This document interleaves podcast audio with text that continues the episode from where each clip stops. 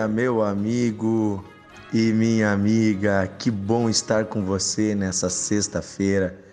Que a paz e a luz de Deus brilhe sobre a sua vida. Que a alegria do Senhor esteja no seu coração. Deixa eu fazer uma pergunta para você. Você tem feito orações? Você tem falado com Deus? A oração nada mais é do que conversar com Deus. Às vezes as pessoas elas confundem, elas uh, tornam isso algo como se fosse mais complicado do que de fato é. Mas na verdade, oração é simplesmente conversar com Deus. Conversar com alguém que nos ama. E Ele é uma pessoa. Ele nos ouve, Ele se importa conosco e Ele quer ouvir a sua voz. A Bíblia diz para nós no livro de Hebreus, capítulo 1, versículo 1, que antigamente, de muitas maneiras e em muitas ocasiões, Deus falou aos nossos pais por meio dos profetas. Mas nesses últimos tempos, Ele tem nos falado por meio do Filho. O Filho é Jesus Cristo. Depois também nós vemos que o Espírito de Deus fala por meio da igreja e fala aos corações. Nós vemos um Deus que fala mas que também quer ouvir os seus filhos falando com Ele. Deus não precisaria da nossa oração, porque Deus sabe tudo que tem no nosso coração, mas Ele é um Deus de relacionamento e Ele não pula as etapas, as etapas uh, daquilo que nós queremos. Ele nos deu a liberdade, o livre-arbítrio e nós precisamos expressar a Ele a nossa vontade também expressar a Ele as nossas angústias, expressar a Ele o que nós precisamos. E Deus, ouvindo a nossa oração, nos atende. Não apenas nos socorrendo, mas nos atende também dando maior graça, dando o chamado, a vocação, nos atende nos enchendo com seu espírito. Deus nos atende dando sabedoria.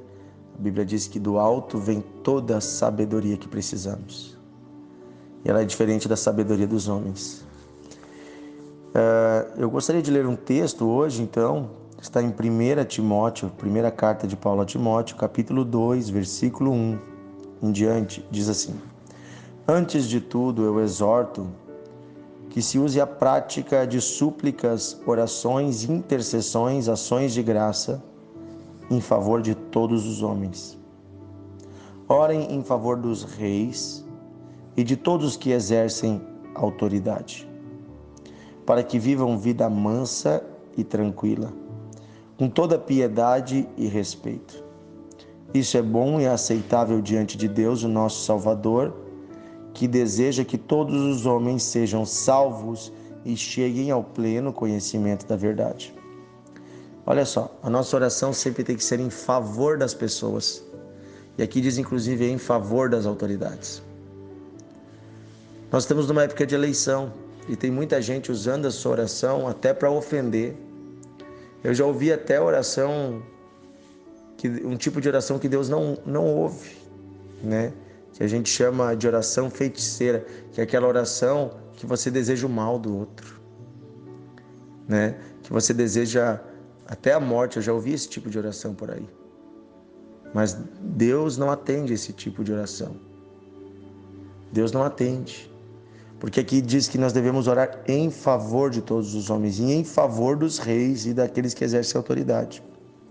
E você vai dizer, mas pastor Dionísio, o apóstolo Paulo não conhecia quem exerce autoridade hoje para saber, né? E se for eleito esse ou aquele, o que, que eu vou fazer? Vai orar em favor. Quando ele estiver empossado da autoridade, você tem que orar em favor dessa pessoa, pedindo a graça e a misericórdia de Deus e a sabedoria de Deus para esse governo. Então você vai dizer, ah, mas é, é, Paulo não sabia como é que ia ser nos dias de hoje. Gente, nos dias de Paulo era muito pior.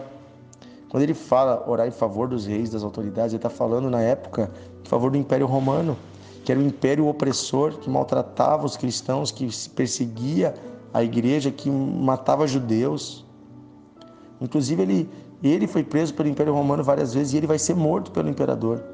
Então você pensa assim, Gente, é, ele diz para orar em favor dessas pessoas, sim, porque Deus ama todas as pessoas e a vontade de Deus é que essas pessoas sejam salvas.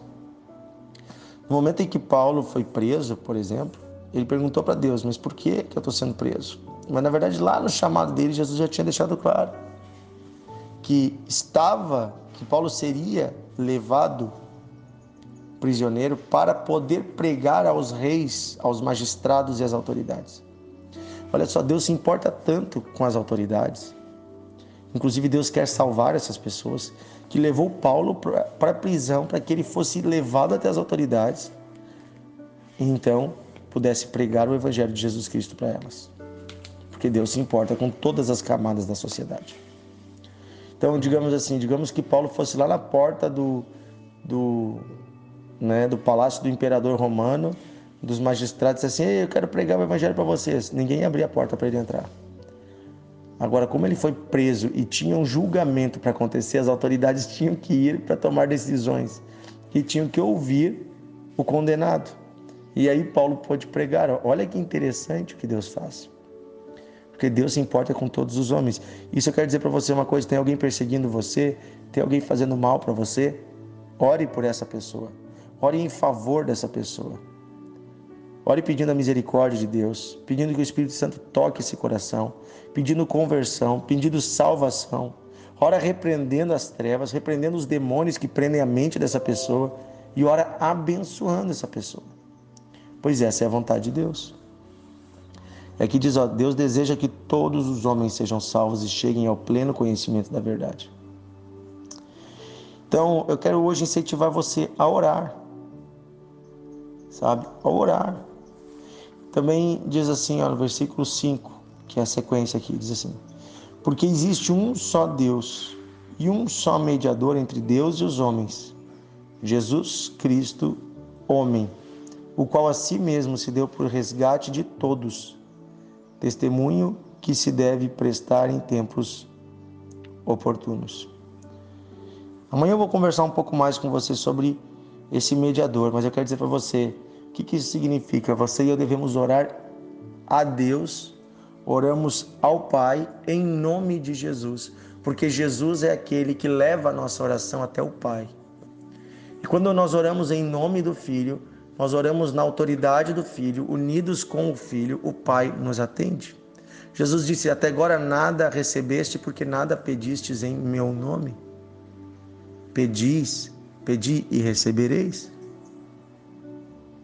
Tudo que pedires em meu nome, eu o farei, Jesus disse. Está no livro de João, queridos. Então eu quero incentivar você a orar e orar em nome de Jesus, com orações de bênção. Sim, nós devemos ter também orações de batalha espiritual, sim, mas nossa batalha espiritual é contra os demônios, é contra as forças malignas, não contra pessoas.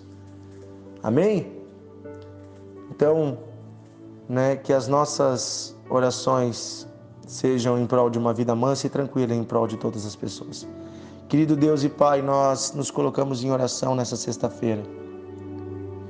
Numa época em que o Brasil está muito dividido e tantas pessoas estão se levantando uns contra os outros. Senhor, nós pedimos misericórdia e perdão para muitas pessoas que dentro da igreja estão nesse momento de polarização política ofendendo o seu irmão estão usando, Senhor, dos pretextos dos motivos políticos para ofender, para segregar, para separar. Nós oramos hoje, Senhor, em prol de todos os homens, independente de ideologia, de visão política, de classe social, nós oramos hoje em prol de todos os homens, pedindo que o teu pleno conhecimento chegue a todos. Oramos pelas autoridades que estão empossadas hoje, que estão trabalhando, Senhor Dá sabedoria a esses homens.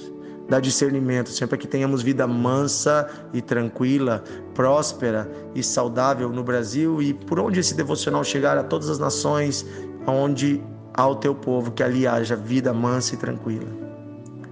Nós pedimos, Senhor, da sabedoria ao povo para escolher seu novo governante no Brasil, nos estados onde tem eleições.